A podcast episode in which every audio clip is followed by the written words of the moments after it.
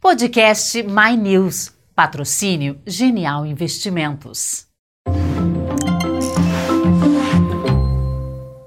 Hoje é segunda-feira, 11 de fevereiro de 2019 e infelizmente a gente está aqui para refazer a abertura do Segunda Chamada que foi gravado mais cedo por causa da morte do jornalista Ricardo Boechat, que foi vítima de um acidente com um helicóptero. Boechat é uma referência, era uma referência para os jornalistas de qualquer idade. Era um colega, um amigo muito generoso, conhecia muito divertido.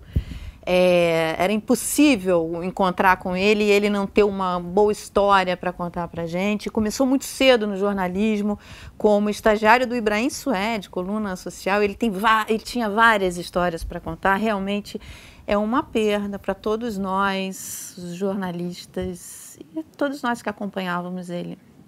A gente nem se recuperou de tantas coisas que aconteceram, tantas notícias ruins que aconteceram nesse começo do ano no Brasil e agora mais uma. Mas, é, apesar disso, a gente segue com o programa fazendo o que era uma das maiores paixões do Boechat, um bom jornalismo.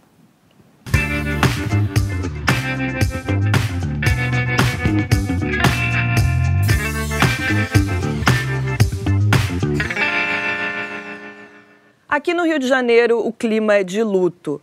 Primeiro os mortos por causa da chuva, depois o incêndio no alojamento nas categorias de base do Flamengo, que matou 10 crianças. O Ministério Público tinha pedido a interdição do alojamento em 2015, alegando condições precárias de habitação.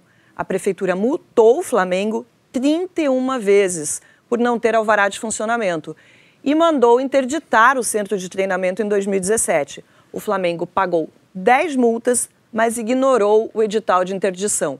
No último projeto aprovado pela Prefeitura, o alojamento dos meninos nem aparece. O local é identificado como um estacionamento. Felipe e Pedro, vocês que são flamenguistas, o que aconteceu ali no Ninho do Urubu pode ser tratado como acidente? Pedro, você que é de casa? É, é um acidente no padrão brasileiro, né? No sentido de que é uma, é uma tradição brasileira, por essência, você não ter cuidados. Eu acho que tem um ponto que deveria se chamar a atenção particular, que é o seguinte: o Flamengo tem uma característica que é ímpar entre os clubes brasileiros. Você tem o Flamengo, você tem o Palmeiras, não sei se tem muito um terceiro não, que é, é um clube extremamente bem gerido. A gente poderia falar a mesma coisa sobre a Vale do Rio Doce, que é responsável agora não por só uma, mas duas tragédias de grande porte. É uma empresa extremamente bem gerida. Isso começa, pelo menos para mim, a, a, a, gritar a respeito do Brasil, que é o seguinte: o nosso melhor está muito aquém dos padrões básicos é, internacionais. A gente não cuida, é impressionante. Isso tem a ver com iniciativa privada, isso tem a ver com o Estado, que é de uma inépcia é, monstruosa.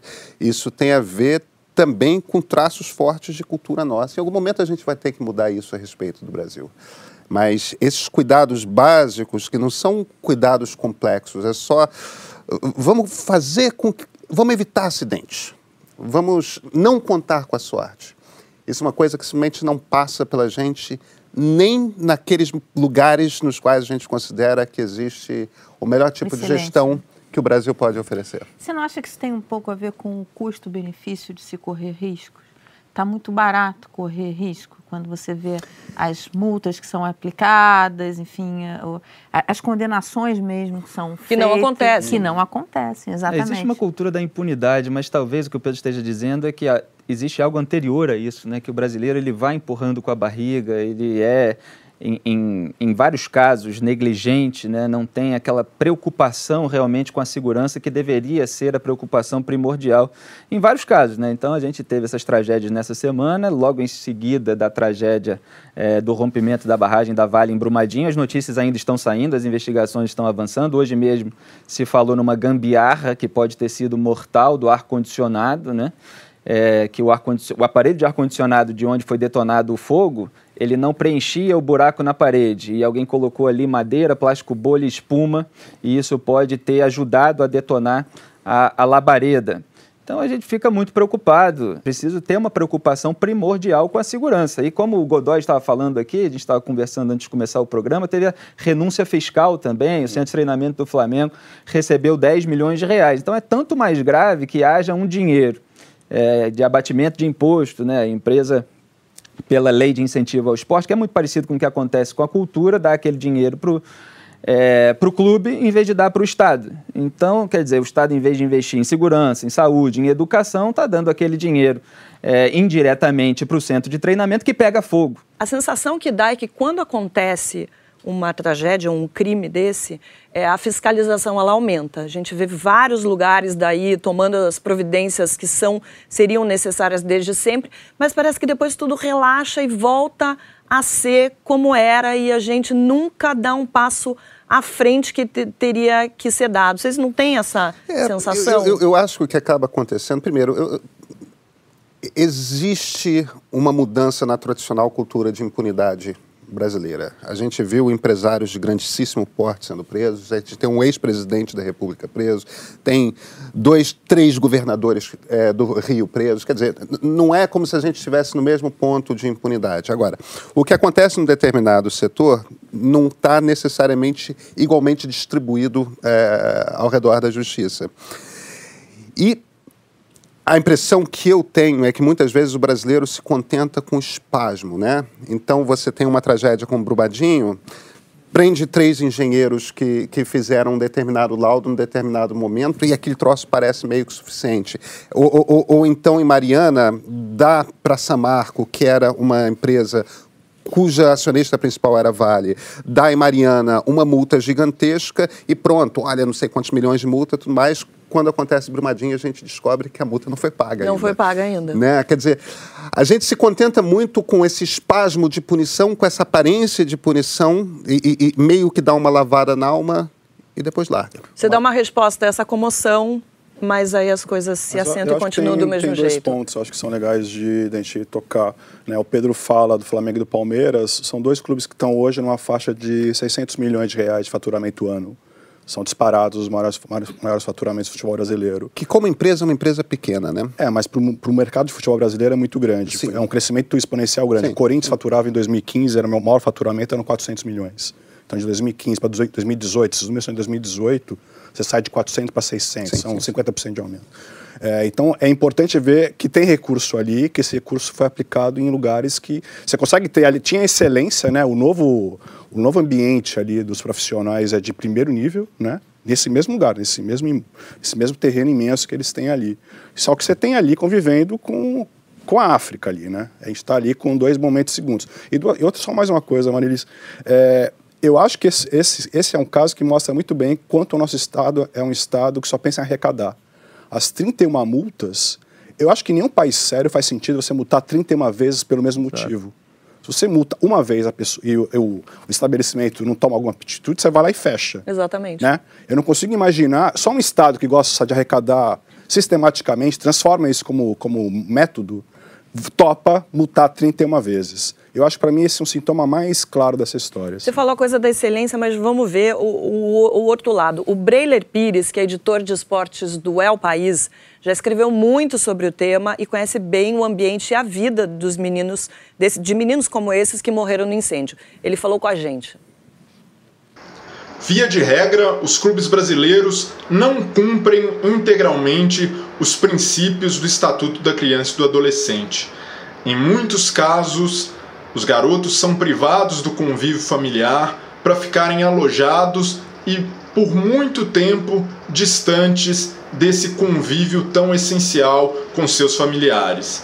Mais do que estabelecer culpados e responsáveis, essa tragédia no Flamengo serve para jogar luz sobre as condições a que estão submetidos garotos em categorias de base e fazer com que eles não sejam mais tratados como mercadorias pelos clubes. Tratado pior do que mercadorias, né, Amara? Porque as empresas costumam estocar mercadoria em condições melhores do que esses alojamentos. Isso que ele falou, o Paulo André, que foi jogador do Corinthians. Uhum. Sim. É, é, do Atlético hoje, Atlético. Paranaense. É, ele escreveu uma biografia, eu li, E um, tem, acho que uns 3, 4 anos que ele escreveu a biografia dele. E ele conta. Uhum. Ele é um ativista nessa Sim. coisa de melhorar as condições dos, desses meninos. E na biografia você fica muito chocado com o relacionamento com a esposa. Eu não entendo nada de futebol, como vocês sabem, não acompanho, não faço nada disso. Mas... Mentira, Mara, você foi nossa comentarista da Copa, as pessoas sentem saudade Sabe até Deus hoje. mas nessa biografia dele eu fiquei impressionada com a forma como esses meninos são tratados. E o que ele coloca é o seguinte: é, você tem que dar um amparo para essas crianças, porque nem todos vão ser Neymar. Uhum. E, e, depois, quando acaba aquela carreira dele ali, ele não virou um grande atleta, ele vai fazer o quê? Ele tem que estudar, ele tem que ter uma profissão. Ele, então, ele, ele colocou. E a forma como os, os empresários exploram essas coisas, os contratos, como são feitos, são coisas assim que. É, tomara que essa tragédia chame, ou esse crime, chame a atenção para as condições dessas crianças, porque hoje isso é visto como um, um caminho eficiente e legítimo, não estou dizendo que é ou não é, estou dizendo que é visto para você é, com mobilidade social.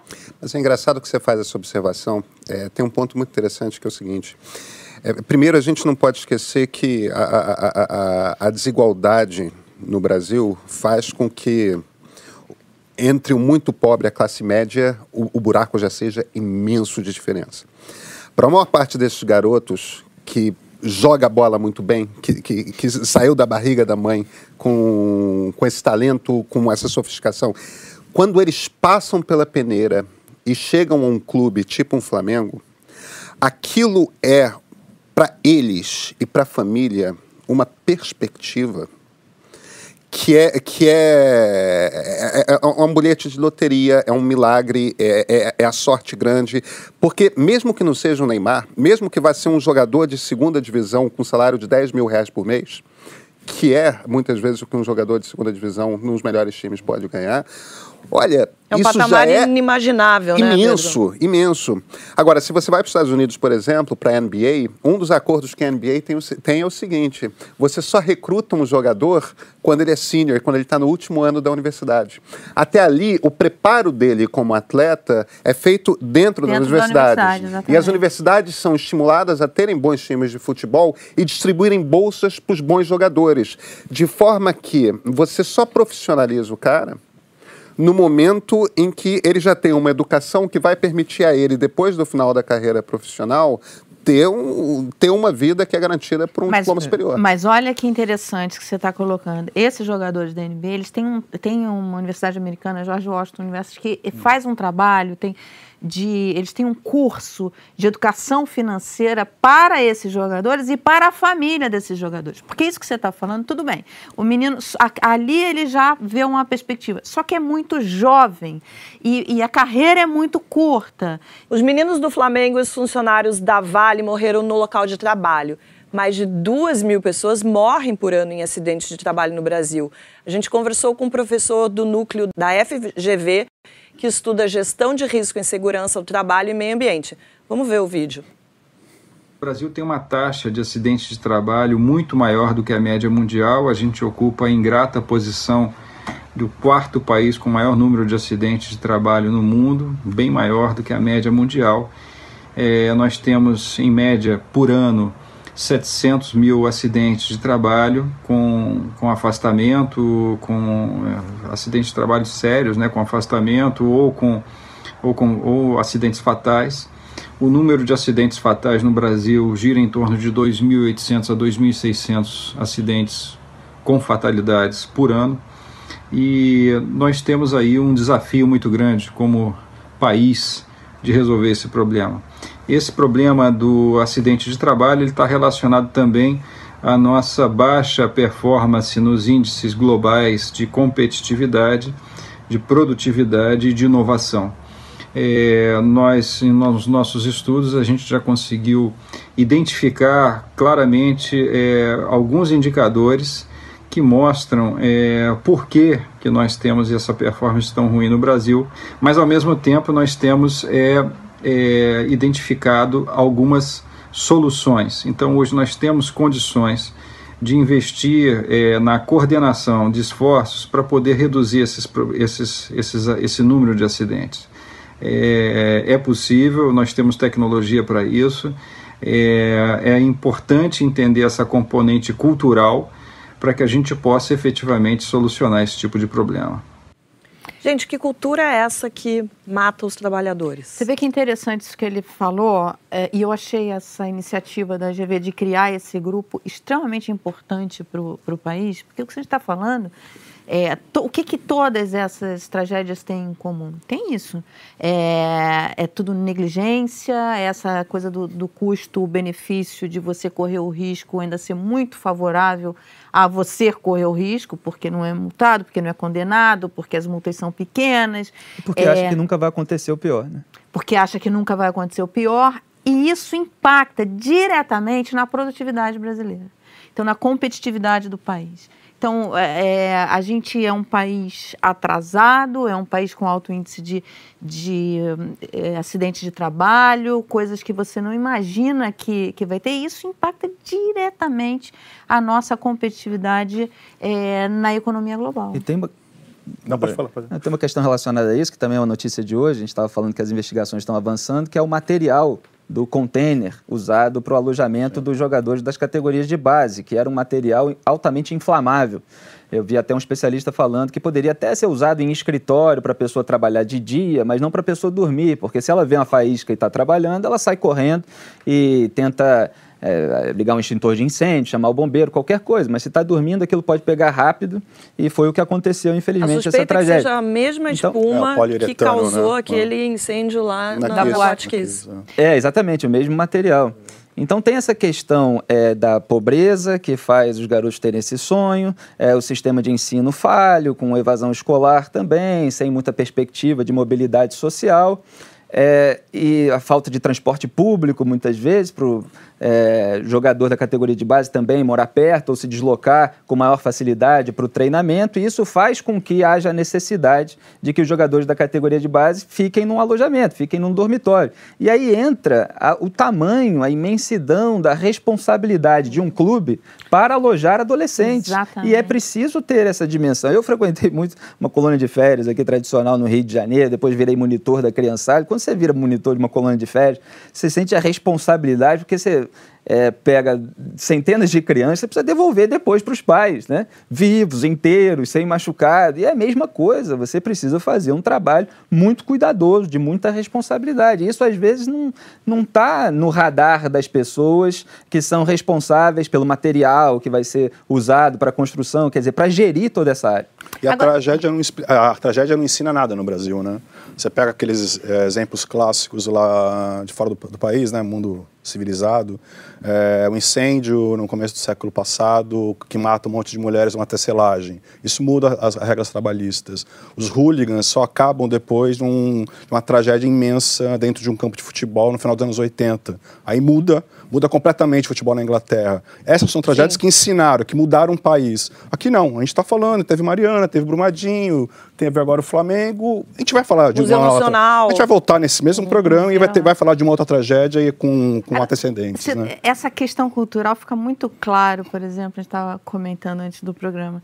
Você tem é, as crianças que são colocadas para dormir num container, que tem um ar-condicionado com gambiarra, enfim, é, tudo ali apontando para chegar a essa tragédia. Aí você vê nas redes sociais, Força Flamengo. A gente vai mudar um pouquinho de assunto agora. Enquanto Bolsonaro se recupera no hospital, o vice Hamilton Mourão incomodou uma base de apoio importante do governo, os evangélicos. Primeiro, quando disse ao embaixador palestino que não mudaria a embaixada israelense para Jerusalém, e depois, quando declarou que o aborto deveria ser uma decisão da mulher. O vice também foi atacado pelo guru do governo, Olavo de Carvalho. Bom lembrar que Eduardo Bolsonaro é aluno do Olavo. Felipe, você que conhece bem o clã ali, os filhos do Bolsonaro também estão incomodados com o Mourão ou é tudo intriga da oposição? É, até onde vão esses incômodos ainda é um mistério, né? É, eu conheço bem como jornalista que acompanha tudo isso, né? Existe muita confusão a respeito dessas coisas, mas o meu trato com ele sempre foi de jornalista, de entrevistador. É, e o Olavo de Carvalho, eu sou organizador da obra jornalística de, de crítica cultural. A obra do Olavo tem a, a, parte de crítica cultural, a parte de filosofia propriamente dita e de história da filosofia. Então, eu organizei décadas de artigos escritos pelo Olavo no livro que virou best-seller, O Mínimo que Você Precisa Saber para Não Ser um Idiota. É, o Olavo é um escritor, é um autor, ele tem opinião sobre o governo, como ele teve sobre todos os governos. O que acontece é que agora a esquerda saiu do poder o Eduardo Bolsonaro era um leitor da obra do Olavo. É, o Jair Bolsonaro passou a se interessar também por outros aspectos, em razão, boa parte, da influência do Eduardo Bolsonaro. E o, eles, eles escutaram algumas opiniões do Olavo e levaram em consideração, quer dizer. Então, é um autor que não está fazendo um trabalho diário de, de jornalista, é um intelectual independente, a quem os políticos dão algum ouvido. Né? Então, no caso da indicação, por exemplo, do Ernesto Araújo e na indicação de outro ministro também, do Ricardo Vélez, né, para a educação. É, são duas pessoas que foram elogiadas pelo Olavo e foram abraçadas é, pelo governo. Tem o Robespirralho é, o... também, né? Oi? Tem o Robespirralho também, né? Robespirralho é apelido de quem? Qual o nome daquele rapaz que é o, que é o consultor do do, do Bolsonaro para assuntos é, de política exterior. Felipe Martins. Felipe Martins. Felipe Martins. É verdade, que estudou a obra do Olavo também e foi chamado ali depois, né? mas como um assessor de um ministro. É, do então, presidente. Ele é assessor do presidente. É, do presidente, Isso. exatamente. Então, mas o que eu ia falar sobre o Mourão e o Carlos Bolsonaro e os filhos, porque fica toda essa polêmica, é que, assim, para mim ela não é conclusiva ainda. É, o Carlos Bolsonaro, durante a campanha, ele falou, por exemplo, em rede social que, além dos adversários, dos inimigos do Jair Bolsonaro, tinha gente próxima que estava desejando a morte dele. Bem lembrado. Aí depois ele critica as pessoas por quererem causar intriga dentro do governo, mas ele foi o primeiro a detonar isso. Então, se você fala uma coisa assim genérica, obviamente você próprio está dando margem para toda a especulação. E a imprensa vai tentar descobrir, e muitas vezes as fontes são anônimas, né? Aliados dizem isso, aliados dizem aquilo, por isso que boa parte do, da, da núcleo mais bolsonarista na internet nunca acredita, mas normalmente se faz reportagem assim. Como tem uma parte militante na imprensa também, que às vezes tenta queimar exacerbadamente, fica uma certa dúvida no ar. Em relação ao Mourão, ele deu várias opiniões que são divergentes das bandeiras do Bolsonaro durante a campanha. Só que o Mourão também, ao mesmo tempo, tem que se levar em consideração que ele sempre foi língua solta, né? E de, muitas vezes de uma maneira muito destrambelhada. Durante a campanha, por exemplo, em momentos sensíveis da campanha, ele chamou o 13º de jabuticaba. É, ele fez alguma outra declaração polêmica da fábrica de desajustados na favela, mãe solteira, aquela das coisa mães solteiras. toda. E às vezes são opiniões que, se você construir da maneira correta, com base num estudo e tal, você pode trazer para o debate público. E é lógico que existe um cálculo político, dependendo do momento, que você vai debater. E agora houve essas duas: a transferência da embaixada de Tel Aviv para Jerusalém que ele se posicionou contra. É uma coisa discutida ainda internamente é, no governo, porque existem vários desdobramentos a respeito disso. Você tem os árabes que podem ficar chateados e fazem comércio internacional com o Brasil. O Brasil pode ter prejuízos em razão disso. Ao mesmo tempo, tem aliança com o primeiro-ministro Benjamin Netanyahu. Então, é, onde é que pode ganhar, onde é que pode perder? É todo um cálculo. Eles avançaram é, nessa pauta é, pelo entusiasmo mesmo é, mais ideológico, talvez, pela é, aliança com Israel, mas depois viram talvez as consequências disso, deram uma refreada e agora fica essa discussão aí é, em, em, andamento. Né? E tem a questão do aborto, que o general Milton Mourão acabou se posicionando a favor do direito do aborto contra a bandeira de campanha é, do Jair Bolsonaro, que já era bandeira dele há muitos anos antes, inclusive, da campanha. Então, é, a gente que analisa com base nos fatos, e eu sempre falo nos limites do que se pode concluir a partir deles, fica com uma certa suspeita de o Mourão está tentando se diferenciar do Bolsonaro para fazer um contraponto, é, querendo que isso seja bom para o governo ou querendo que isso seja ruim para o Bolsonaro, para ele mostrar que ele está ali se é, o Bolsonaro. Que tipo de aceno ele cair, está Que tipo fazendo? de aceno ele está fazendo? Então, o Olavo de Carvalho, como um colunista, como um escritor, tem total liberdade para fazer a crítica dele, todos fazem, e ele faz a crítica achando que o Minão, pelo, pelo menos de acordo com os posts que eu li, que o Mourão está tentando minar o governo de alguma forma. Ele faz uma crítica no estilo dele, num tom é, mais direto, mais forte. Né? Eu aguardo ainda. É, as confirmações dessas informações de bastidor para entender exatamente o que está acontecendo. Agora, trazendo para o público esse cenário, né? com todos esses elementos mas e essas essa... dúvidas. Mas, Sei, eu acho que é mais do que isso. Desculpa, vai. Não, pode, pode.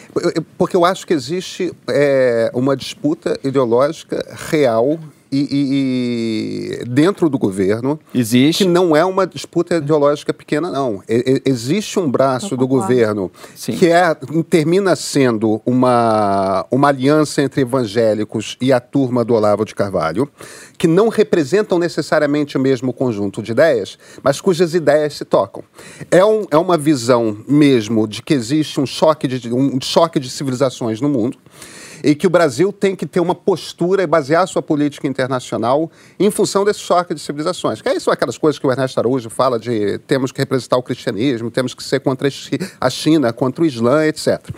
E é dentro desse pacote que aparece a coisa, por exemplo, da embaixada brasileira em Jerusalém. Não, exatamente, eu não estou em Agora, desacordo, não. Não, claro, claro, claro. Independentemente disso, existem outros dois grupos que começam a se tocar, que são os liberais, para quem esse choque de civilizações não faz qualquer Menor sentido. sentido. Exato. É, e você tem os generais, os militares, que têm, pela natureza da formação deles, uma visão geopolítica que calcula de forma racional e não ideológica a maneira como o Brasil deve se posicionar Exatamente. internacionalmente. O Mourão calha de ser um dos raros generais que não é desenvolvimentista, ele é liberal. E pode ser um liberal meio desajeitado na, nas suas declarações e tudo mais, mas o corte dele uhum. certamente não é desenvolvimentista, é, é, é, liberal. E ele representa muito esse ponto de vista absolutamente antagônico ao que o Olavo de Carvalho representa. Então, o que está acontecendo dentro do governo, me parece, é este é um governo é, no início. O presidente Jair Bolsonaro é um presidente confuso, ele não tem ideias claras. Ele representa ideias. Agora, ele próprio, ele não consegue Eu acho que ele, que ele tem pensa. ideias claras. Mas o, é que as ideias aqui... claras dele são antagônicas às ideias mas, mas aí dentro que tá. do próprio governo ele, dele. Ele, ele, que fez um... É, é, o problema é que ele se elegeu, tendo feito uma carreira política antiliberal, ele se elegeu com uma plataforma liberal. E isso é o ponto. Então, a partir daí, é não há clareza. Ponto. O que está é. acontecendo dentro do governo é uma briga. É uma briga por que é um ideias vão mandar. Que já traz a oposição. É, é, é, é quem está brigando ali é quem vai mandar. Qual é a pauta? É a pauta de comportamento mais a pauta conservadora é, de geopolítica ou é a pauta militar mais liberal? No fim das contas, dividiram-se os quatro times em dois de cada lado e estão em choque. E isso está muito claro na questão da reforma da Previdência, por exemplo. Que você claro. não tem. Você não tem isso. Por quê? Porque o, o Mourão, a gente entrevistou o Mourão aqui no. A gente tem é uma entrevista que o Antônio Tabit fizemos com ele, ele, onde ele fala da, que tem que ter, os militares têm que é, participar da reforma, vai ter que mudar a idade para os militares também e tal. O Mourão, ele tá com esse discurso, ele está muito alinhado com o discurso com liberal e com, com ele falou para mim que ele, ele fala diariamente com Paulo Guedes por WhatsApp. Então, e ele está muito alinhado. Você conversa com ele, o discurso dele é, ele parece que foi educado em Chicago, né? Porque ele está muito alinhado com o discurso liberal. É, que o presidente não está tão alinhado assim. O presidente, o presidente eu, e eu acho que isso está muito claro nessa questão da reforma da Previdência, porque o que o presidente defende não é o que a equipe econômica quer. Mara, aproveitando que você entrou nesse assunto, é, falando já na reforma da Previdência, vazou uma minuta da reforma. O Ministério da Economia disse que não é o projeto final. Parece que tem uma diferença ali da idade mínima proposta pela equipe e o que o Bolsonaro acha ideal. O que, afinal, a gente pode esperar dessa reforma?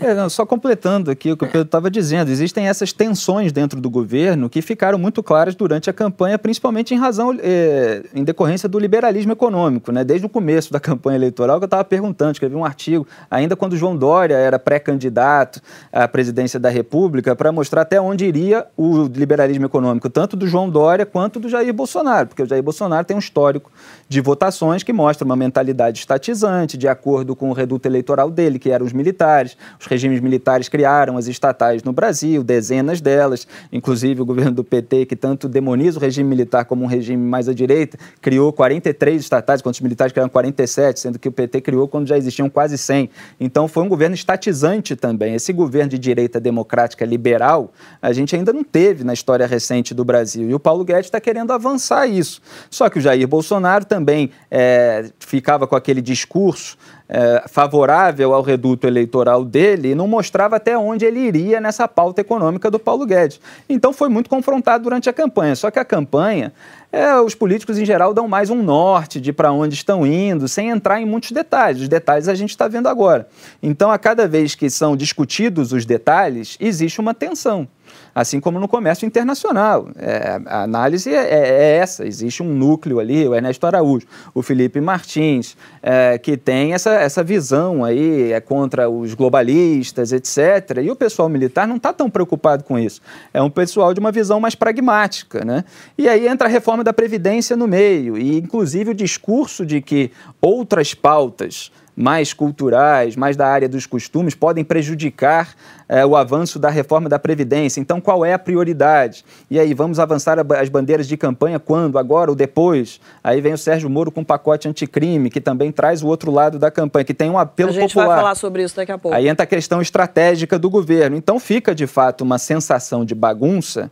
Agora, é é aquele negócio, é olhar pelo copo cheio ou pelo copo vazio, porque é preciso haver uma vigilância, é preciso haver uma cobrança, mas de repente o fato de haver uma tensão, se ela for bem é, é, lapidada, se houver uma cobrança, uma vigilância da sociedade nos pontos certos, pode ser que ela resulte em alguma coisa boa, pode ser que ela resulte em alguma coisa ruim, mas a tensão pode gerar um equilíbrio, é isso que eu estou querendo dizer. Mas, mas o Agora, problema, Mara, é que você mas... tem um, um, tempo econômico para isso. Sem dúvida. Hoje tem uma entrevista do Paulo Guedes na capa do Financial Times, na entrevista é, você parece que está lendo a Margaret Thatcher falando, uhum. de todo o choque liberal que ele quer dar no país. É o ultraliberalismo de Chicago, por simples. Exatamente é, Thatcher. É. Exatamente. E, e agora, a, até que ponto ele vai conseguir? E a própria matéria Isso. coloca o seguinte, assim, coloca essa questão do presidente Jair Bolsonaro estar alinhado com essas ideias, uma vez que ele não é, ele não, a, a sua história,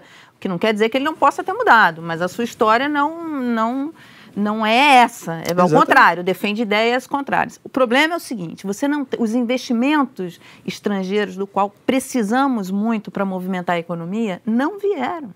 E só vão vir quando isso estiver claro. Uhum. Então, ainda tá, isso é fundamental para o crescimento econômico que está patinando. Você não vê essa, essa retomada da economia. E aí Aí ele tem um aí o presidente tem um problema sério. Se ele não fizer essa economia de fato é, decolar, ele vai ter um problema sério. Porque nós temos desempregados, enfim, ou você coloca esse povo para trabalhar, arruma emprego, esse povo caiu até o ponto aqui.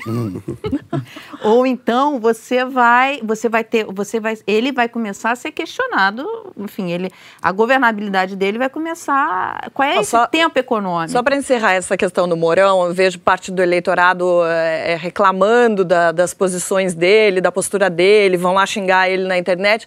Gente, brasileiro não aprende, a gente viu os petistas reclamando do Temer e agora estão reclamando do Mourão. Gente, quando vota em um, vota no outro, tá no pacote. Pô, tá? eu... E não, não pode é, ser demitido. Não é, ó, gente, não é vice, não existe mais vice decorativo na história do Brasil. Não, e Hollywood faz um filme sobre o vice, com a gente com esse know-how é. todo aqui.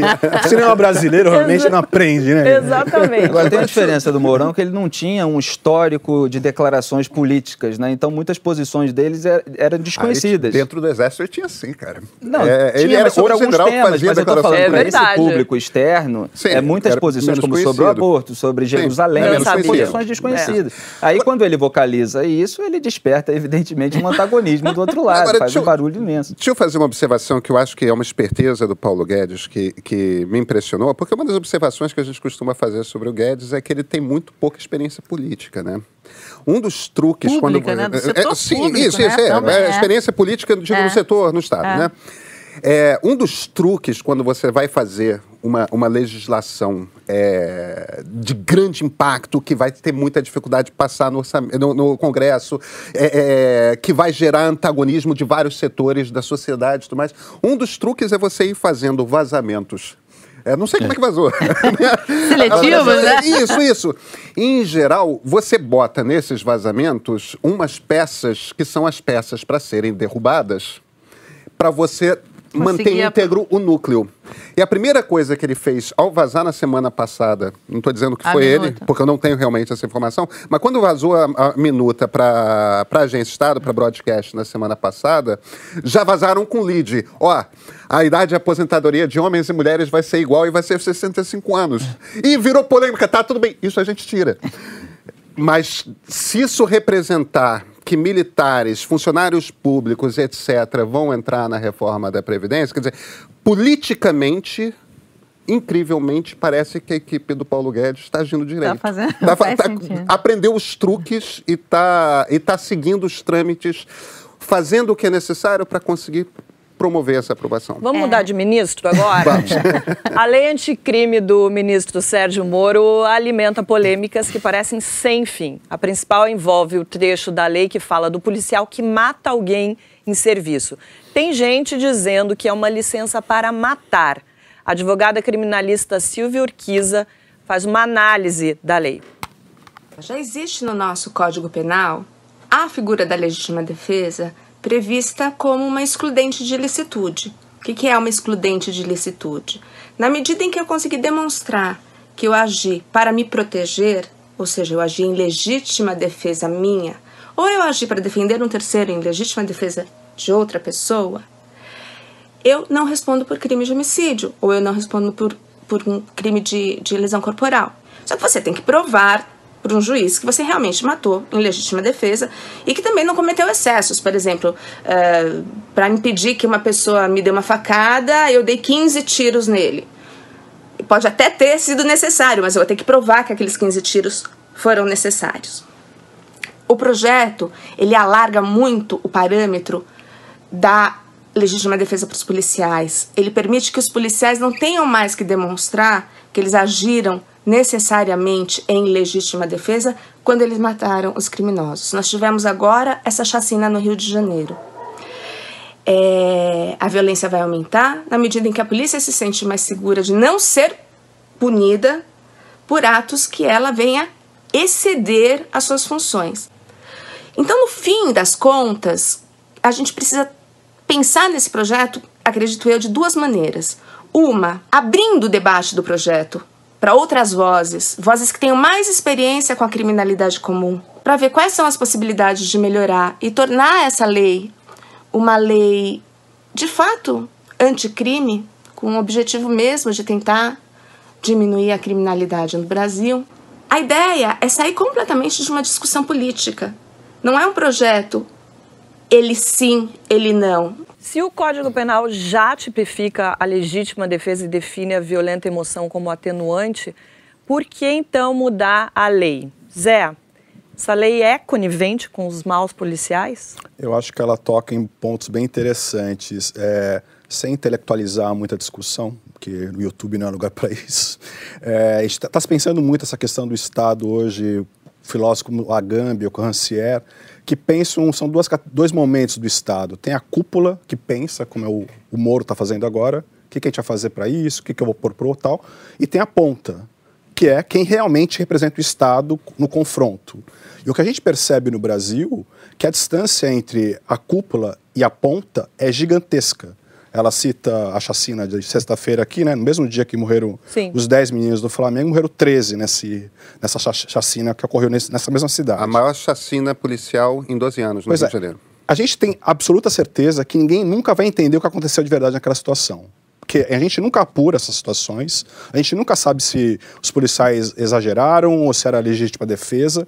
Então, é, eu acho sempre muito perigoso quando a gente começa a fazer esse tipo de movimento, como o Moro está fazendo agora, da distância entre aquilo que ele está achando que ele está propondo e aquilo que vai ser executado na ponta. Porque, pela nossa longa história aqui nesse país, a ponta sempre trabalha em, em mecanismos muito próprios. A milícia começa assim.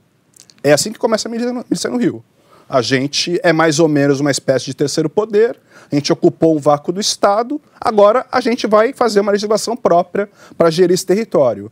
Então a gente tem que tomar muito cuidado, me chama muita atenção e me preocupa essa, essa esse tipo de ideia de gabinete, entendeu? Como está sendo colocado agora. Posso, posso, propor uma leitura diferente? Pode. Claro. É, e, e, e, eu estou levantando isso como hipótese, de maneira alguma com, baseado em informação. É, o Moro, o, o, o ministro Sérgio Moro, jamais deu qualquer tipo de declaração antes de se tornar político que levasse a, a, a, compreender que ele fosse alguém é, favorável à leniência com um policial violento. Uhum. É, é, isso não parece fazer parte do pacote. É certamente um, um, homem conservador, tudo mais, mas não parece ser desse corte de conservadorismo. Uhum.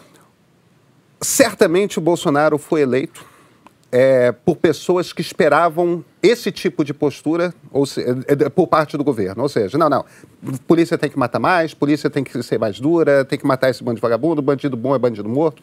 Isso faz parte do, do, do, núcleo de eleitores típicos do Bolsonaro desde antes dele ser uhum. candidato à presidência da República.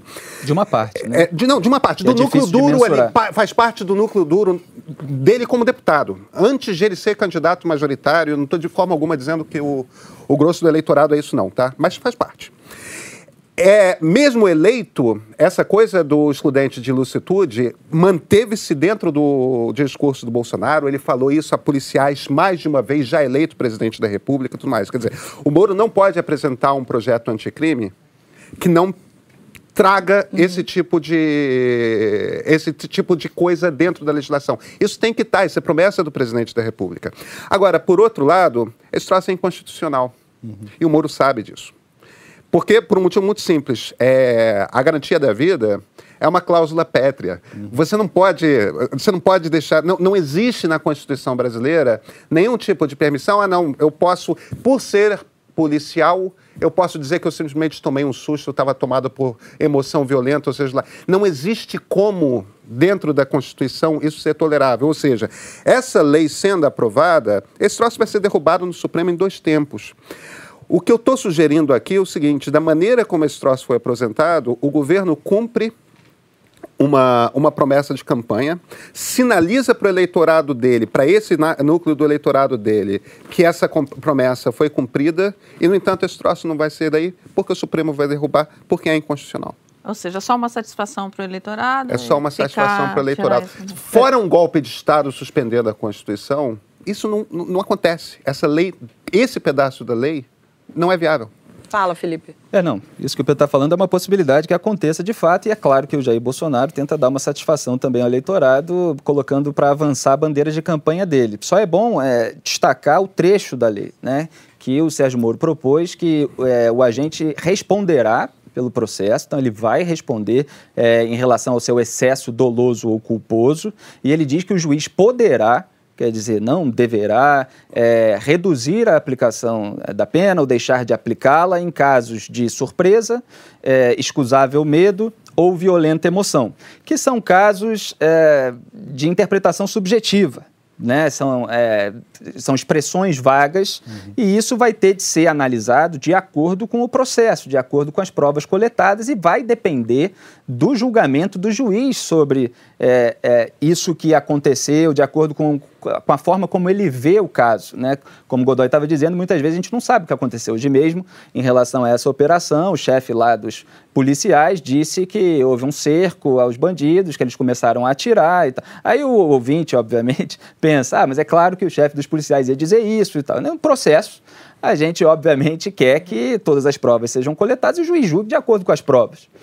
Então é preciso deixar claro que, embora o Jair Bolsonaro tenha proposto isso, o Moro buscou uma forma que é relativamente equilibrada, é, modulada em relação ao discurso do Bolsonaro, que era muito forte. Eu sempre é, olhei com muitas ressalvas para tudo isso, porque eu sempre defendi é, um endurecimento do combate ao crime e tal, mas tem que ver no detalhe como é que isso vai ser formulado. Então tem muita bandeira de campanha que depois vira um texto que envolve muita jabuticaba, que causa problema e a gente tem que analisar a minúcia do texto, né? Foi isso que o então prefeito do Rio de Janeiro, César Maia, falou em 2007 Em 2008, o então deputado estadual e agora senador Flávio Bolsonaro disse que os moradores de Rio das Pedras estavam felizes com a segurança trazida por esses grupos. Hoje, 2 milhões de pessoas vivem em áreas dominadas pelas milícias na região metropolitana do Rio de Janeiro. Perguntar para você, Felipe, é um problema que poderia ter sido evitado lá atrás para a gente não viver essa realidade hoje? A realidade das milícias no Rio, olha, tanto problema no Rio de Janeiro que podia ter sido evitado há tanto tempo, né? O Rio é uma, é uma construção de problemas há tantas décadas, há tantos governos, e a milícia é um deles. É, eu não sei o que poderia ter sido feito lá atrás. É algo relativamente recente na nossa história, precisa ser combatido. Inclusive, o, o secretário da presidência, Gustavo Bebiano, outro dia foi no hospital, né, foi divulgado um vídeo em que ele teria sido ameaçado uhum. por é, pessoas ligadas às milícias da região, e aí ele teve lá um discurso muito imponente para mostrar Sim, eles que... eles fizeram vistorias em vários hospitais no Rio de Janeiro, em, em um deles de bom, em bom sucesso, sucesso não puderam... Federal de Bom Sucesso, A equipe exatamente. não pôde entrar. É. A equipe não pôde entrar, foi ameaçada, e ele fez um discurso muito imponente. Nós vamos trazer aqui a Polícia Federal, porque não é mais um advogado, não é mais um partido, é o governo, do presidente da República. Então tem que chegar com tudo mesmo para lidar com as milícias. E é preciso punir essas pessoas. O que a gente não vê no Rio de Janeiro é a iniciativa, porque muitas vezes os políticos precisam dos votos da região dominada pelas milícias. E agora, é claro que o, é o caso do Fabrício Queiroz, por ter uma ligação. É, com um, um, sujeito que agora foi, foi acusado de ser miliciano é, ficou foragido e tal, vem aí uma ligação de, dessas narrativas do governo de Jair Bolsonaro com as milícias. São investigações que precisam correr para saber o quanto eles já sabiam. Né? O quanto o Flávio Bolsonaro sabia que o sujeito era miliciano ao homenageá-lo, é, o quanto ele defende isso, aí diz que conseguiu mais votos na região. Tudo isso eu espero que as investigações esclareçam. E se houver um envolvimento direto, obviamente todo mundo tem de ser punido. Então, em 2003, o Flávio Bolsonaro homenageou na Assembleia Legislativa do Rio vários policiais ligados às milícias, entre eles o ex-capitão Adriano Magalhães da Nóbrega, que é apontado como chefe do escritório do crime e mandante do assassinato da vereadora Marielle Franco. A mãe do miliciano trabalhou no gabinete de Flávio Bolsonaro de 2016 a 2018. Ele diz que ela foi indicação de quem? Fabrício Queiroz. Do Fabrício Queiroz. Felipe, como os Bolsonaros explicam essa relação com gente suspeita dentro da milícia? É, e tem que perguntar para eles. Né? Eles é que estão é, enrolados aí para explicar vamos... o que o Flávio Bolsonaro tem dito para a imprensa é que ele homenageou vários policiais. O Adriano, que é esse miliciano, estava entre eles. Foi indicação do Fabrício Queiroz. O que eu sempre digo é que não dá para atribuir tudo ao assessor. Quer dizer, indica todo mundo do gabinete. Aí um monte de gente do gabinete transfere dinheiro para a conta dele. E o Flávio Bolsonaro não sabe de nada. Também homenageei alguém que foi indicado pelo assessor sem saber exatamente quem é. Ele estava preso na época. É, aí eles alegam que era de um crime que depois pelo qual ele foi inocentado. E foi inocentado, quer dizer, pelo menos não se conseguiu conseguiu provas o suficiente para condená-lo. Então entra essa questão de até onde ele sabia. O que acontece é que por essa virulência na defesa dos policiais, que eu sempre olhei com muitas ressalvas, é, não dá tempo aqui de me estender para falar tudo que eu argumentava a respeito disso, mas é, o Flávio Bolsonaro e o próprio Jair Bolsonaro deram declarações sobre atitudes de policiais que acabam ganhando um dinheirinho extra com segurança privada, que ficam no limiar ali da irresponsabilidade e da é, complacência uhum. com o que pode ser o começo de uma milícia. Mas é obviamente eles não chegaram e falaram: eu sou a favor da extorsão e de que esses milicianos punam as pessoas que não os paguem. Então o que o Jair Bolsonaro dizia na época era que era isso, era a defesa do sujeito que quer ganhar um extra fornecendo segurança privada por voluntarismo da, dos cidadãos que moram naquela região. É claro que eu não daria esse tipo de declaração e eu acho é, é irresponsável. Mas aí ver o limite do que ele quis significar com isso e do envolvimento que eles têm com os milicianos é algo que depende de investigação. Pedro, o que, que você acha dessa, dessa história toda que a gente tem visto aí na imprensa desse envolvimento? Ah, eu acho que é nítido. A, a, a questão é, os Bolsonaro, o, o, o, o Jair quando percebe que vai ser expulso do Exército, é, já tendo sido condenado uma vez no Supremo Tribunal Militar, ele percebe que ser candidato a, a vereador permite que ele tire um determinado tipo de licença do Exército que congela o processo. Ele faz isso. Ele se elege porque, afinal de contas, o Rio de Janeiro é um dos lugares onde você tem mais concentração de militares no, em todo o Brasil. Se elege vereador, fica dois uh, anos como mandato, se elege, uh, se elege deputado federal, não presidente da República ainda. E aí ele começa a construir a, a, estrutura. Primeiro ele bota a então mulher dele, Rogéria, como vereadora, depois ele começa a encaixar os filhos. Os filhos começam a fazer, enquanto o Jair está em Brasília, usando como, como base eleitoral os militares, os filhos começam a fazer carreira no Rio de Janeiro, na política local. Só que ali não basta que sejam militares, eles precisam ampliar. E a base que eles vão buscar é essa base de policiais militares, principalmente.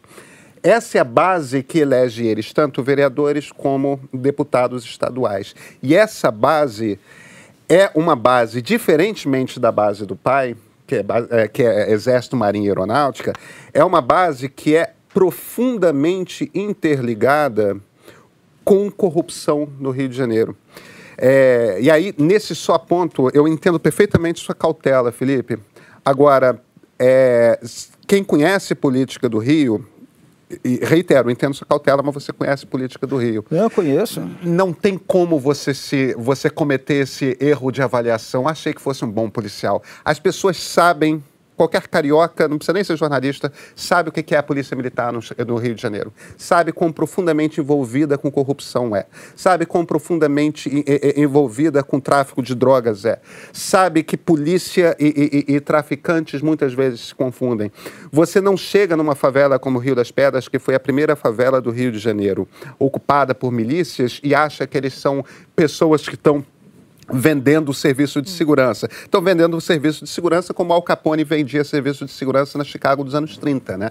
É, aquilo é uma máfia, aquilo vende é, comércio ilegal de gato net, de luz, de gás. Não, sem dúvida, eu espero que tudo isso se comprove. Só, só, só para registrar não, que essas declarações não, não, às quais eu me referi são de muitos anos atrás. Disso, né? só, veja, é só veja, essa distinção. Eu espero eu tô, que as investigações comprovem claro, ou...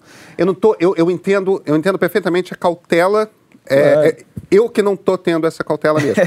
Entendeu? É, eu não acredito. Não, não que eles tenham é, buscado o apoio da milícia de Rio das Pedras de forma a estar tá tão intrinsecamente ligado ao gabinete. Não vamos esquecer que o Fabrício Queiroz, quando sumiu para. Se escondeu em Rio das Pedras. Para não dar depoimento é. ao MP, ele foi se esconder em Rio das Pedras. Claro, não há um equívoco ali. Fortíssima. A, a né? ligação. Né? Eu acho que é mais do que uma hipótese porque... forte. Eu não, acho a gente faz a análise, obviamente. Não se faz. É, a gente sabe muito claro. bem como é que funcionam as milícias, tudo indica que é isso. Eu, como jornalista, eu apenas não cravo, deixo para a investigação cravar. Eu só vou partir do princípio de que alguém que cuja família está na presidência da República não teve essa ingenuidade. Agora, é, é, eu queria chamar a atenção só para um ponto, porque essa questão da violência e segurança no, no Rio e, enfim, no país, eu acho que é o principal problema do país hoje. E a questão da. A gente vê. É, o que aconteceu na Colômbia, por exemplo. Eu entrevistei já há alguns anos é, um ex-ministro colombiano e tal, e ele me disse o seguinte: que. É, a Colômbia ela começa a resolver os problemas é, da questão de segurança, da violência e tal, quando eles começam a valorizar os, os bons policiais e você tirar é, a corrupção de dentro disso. Tudo isso que a gente está falando aqui, que foi feito nos últimos anos e que se, se perpetua a partir do que a gente está tá vendo de declarações, ela faz o inverso. Ela está é. colocando a milícia é. como salvador da pátria uhum. e isso não valoriza os bons policiais. E quer olha... dizer, é, é a questão do, da, de licença para matar para os policiais, quer dizer, você, você tem que valorizar, não é isso que vai valorizar o policial.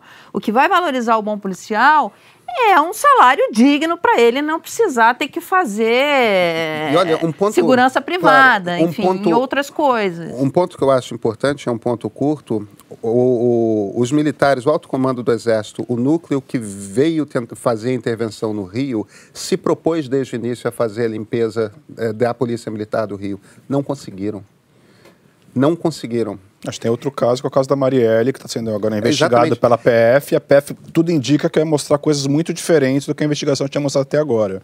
Que eu acho que é muito claro do que está acontecendo aqui. Né? Houve a intenção é. dos generais e, houve intenção, e há a intenção da Polícia Federal de conseguir desarticular esse negócio. A estrutura de crime dentro da Polícia Militar do Rio é tão forte, é tão bem estruturada, é tão organizada, que, por enquanto, esse, essa caixa preta não foi possível de ser aberta ainda. Uhum. Eu temo que o governo Bolsonaro e o governo Wilson Witzel não o farão. A gente ainda vai voltar muito nesse assunto aqui em outras edições, mas agora vamos dar uma, uma relaxada. Você está andando na rua, ou está num restaurante, num café, de repente vê uma pessoa que não te traz boas lembranças, ou alguém que é muito mala, que te dá a maior preguiça do mundo. O que, que você faz? Uma pesquisa feita aqui no Brasil descobriu que 79% dos brasileiros usam o celular para não ter que falar com os outros. E 71% também pegam no aparelho para tentar escapar de situações constrangedoras. O Zé, como é que você faz quando quer escapar e não quer falar com alguém que você encontra na rua? eu, ah, eu acho que eu tenho duas deficiências que me ajudam. É, o rock and roll me deixou surdo de, de um ouvido. e é sempre o ouvido que está mais perto do chato. Então Gente, me facilitou. Eu não deveria, mas eu ri. Me facilitou muito e a outra que eu sou míope. Então eu sem óculos, como eu tô nesse programa, por exemplo, eu tô olhando pra você, Marilisa, eu não tenho ideia do que você tá fazendo. então, facilita muito a minha vida. Eu tô apostando sempre nisso. Você cara. tem todas as desculpas do mundo. Tenho. E eu posso, e as pessoas que me conhecem sabem que eu, que eu sou surdo de um ouvido, que eu, que eu, eu sou míope. Então. A Mara vive com o celular. A Mara tá, tá sempre perdida no celular. Não precisa é, é nem. Eu tô falando com a Bia aqui. Não precisa, não precisa nem disfarçar. E vocês, gente, o que, que vocês fazem? Qual, qual foi a sua pergunta para o Godoy? Porque eu me distraí com a piada dele em relação ao celular, não. O que, que você faz quando você encontra uma pessoa, vê alguma pessoa na rua que não é agradável, que você tem preguiça, que seja meio chato? Que, como é que você faz para ah, sim, se fugir dessa é o celular, situação? É. Não, o celular é uma boa saída, eu uso bastante. Faz de conta que não viu. É, mas é, é raro, assim, eu querer realmente fugir de algumas pessoas na rua. É as pessoas, algumas vêm falar comigo, porque me acompanham, acompanham o trabalho e tal. E eu não fujo de ninguém, não. Se, se viessem importunar demais algumas pessoas, né, querem é, muito, saber muita coisa da gente, aí a gente diz que precisa ir, que precisa trabalhar, né? E você, nada Pedro? mais do que isso. Cara, eu, eu, eu, ando na rua com headphone, né? Que é uma coisa que eu sei que é absolutamente antissocial, mas... Mas espanta a gente. Espanta, é, é, é, um, é um método de usar o é. celular, né? Bota o headphone e tal... E finjo que eu estou em outro mundo, porque eu estou mesmo, então. eu, sou, eu sou muito. Ou eu estou no celular, ou eu estou, enfim, olhando para o chão. Eu sou muito autocentrada, estou pensando em mil coisas. Eu realmente, se a pessoa não me chama, não me. Pode até às vezes me chamar. Mas se eu estiver muito ali no meu mundinho, eu vou acabar não vendo. Meu celular é sempre, é sempre bom. Bom, você que encontrou o My News agora, não finja que não viu a gente. Se inscreve aqui no canal, toca o sininho, vamos ser amigos. Segunda chamada fica por aqui. Semana que vem tem um programa muito especial. É o Segunda Chamada de número 50, que combina com a idade do Antônio Tabet, que vai estar aqui de volta na cadeira e não vai me deixar nunca mais sentar aqui. Então, vê a gente hoje à noite lá. Até semana que vem. Obrigada, gente. Obrigado. Você foi muito bem, Marilis. Parabéns! Arrasou! suando. Eu ia falar para diminuir e botar em 12 graus. Ah, moça. Não, eu sempre morro de frio, hoje eu tô, tipo, pingando. Antônio Tabet vai poder Gente, Zumba foi uma pena, porque tempo. ficaram dois assuntos fora que, que também renderiam, mas o papo rendeu pra caramba. Ah, imagina. Quais assuntos? A história da, dos 400 mil lá da candidata do ah, PSL. É, é era que era um assunto bom. do PSL, né? E a história do tiozinho do, do velhinho do slime.